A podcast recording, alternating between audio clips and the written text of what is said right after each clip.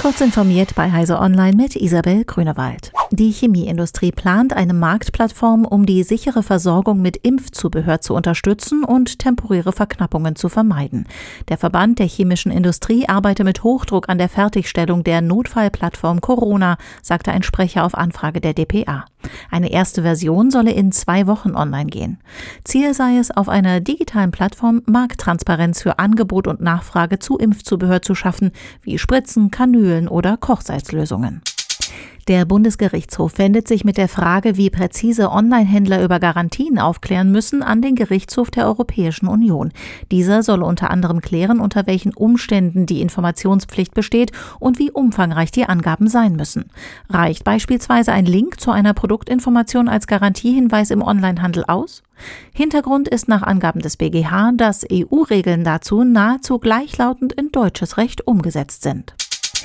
Die Polizei in NRW hat kurze Videos in sozialen Netzwerken wie YouTube, Facebook oder TikTok als Hauptzugang zu potenziellen Bewerbern identifiziert. In einem Papier des zuständigen Landesamts für Ausbildung, Fortbildung und Personalangelegenheiten der Polizei heißt es, studiengestützt lässt sich feststellen, dass Instagram und YouTube bei der Berufsorientierung und Nutzung der sozialen Netzwerke zu Karrierethemen vorrangig zu betrachten sind. Nun wird eine Firma gesucht, die entsprechende Filme produzieren soll. Kaum gibt es einen Hype um die Live-Podcast-App Clubhouse, soll Facebook auch schon dran sein, eine ähnliche Funktion für die eigenen sozialen Netzwerke zu entwickeln, berichten Insider-Medien. Auch Twitter hat bereits seit einiger Zeit eine Beta-Version einer Audio-Chat-Funktion namens Spaces laufen. Der Testlauf wird derzeit ausgeweitet. Unschlüssige Wahlberechtigte in Rheinland-Pfalz und Baden-Württemberg können vor den Landtagswahlen am 14. März ihre Parteipräferenz nun spielerisch mit den neuesten Valomaten erkunden. Die Bundeszentrale für politische Bildung gibt Hilfestellung in ihrem Webangebot. Dabei können ab jetzt die Positionen aller zur Wahl stehenden Parteien und Kandidatinnen miteinander verglichen werden.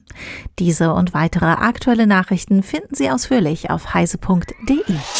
Werbung Cyberversicherungen Zero Trust sicheres Homeoffice. Auf der SecIT bei Heise vom 23. bis 25. Februar finden Sie Antworten auf alle Fragen zur IT-Sicherheit. Die Konferenz findet virtuell statt und bietet trotzdem alle Möglichkeiten eines Präsenzevents. Freuen Sie sich auf spannende Fachvorträge aus dem Live-Studio, neue Formate wie interaktive Vorträge zum Mitmachen, eine virtuelle Ausstellung und auf eine Networking-Plattform. Mehr zu Programm und Tickets gibt es unter sec-it.heise.de.